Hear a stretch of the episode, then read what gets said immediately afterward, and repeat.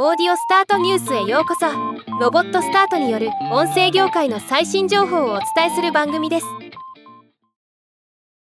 Spotify が2023年第3四半期の決算発表を行いました。今日はこのニュースの中から一部を抜粋して紹介したいと思います。決算概況。総収益は前年比11%増の34億ユーロ。営業利益は3200万ユーロ。売上総利益率は26.4%とガイダンスを上回っています。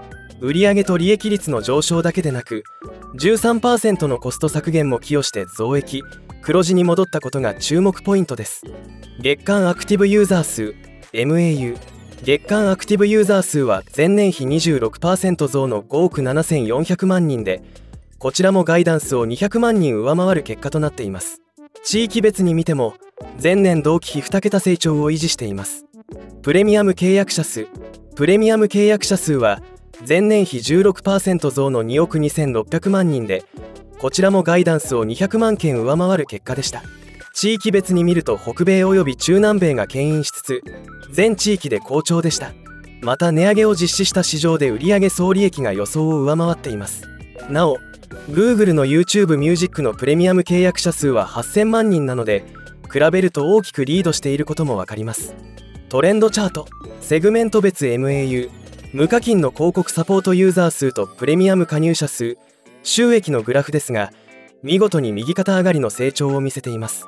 経営陣コメント Spotify の CEO のダニエル・エク氏は当社のビジネスモデルの本質は消費者とクリエイターのエクスペリエンスを常に向上させることで比類のない価値をユーザーベースに提供することです。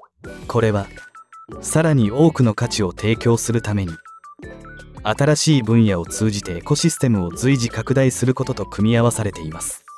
とコメントしています。またデジタルオーディオ広告に AI を導入することも予告しています。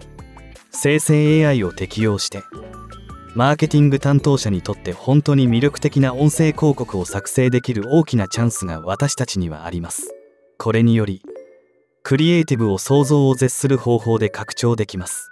クリエイティブを様々な言語に翻訳でき同じ声優を使用できます。1つまたは2つの広告を作成する代わりに1000または1万。さらには10万の広告を作成できます。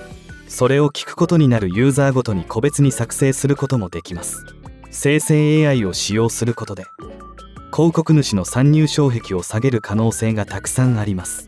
またより魅力的な広告を作成する機会もたくさん出てくるでしょう。これは広告のパフォーマンスが向上することを意味します。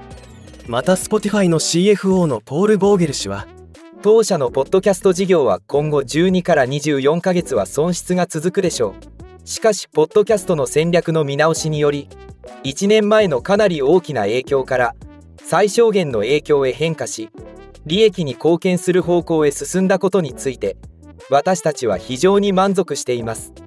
とコメントしています。また動きがあれば紹介していきます。ではまた。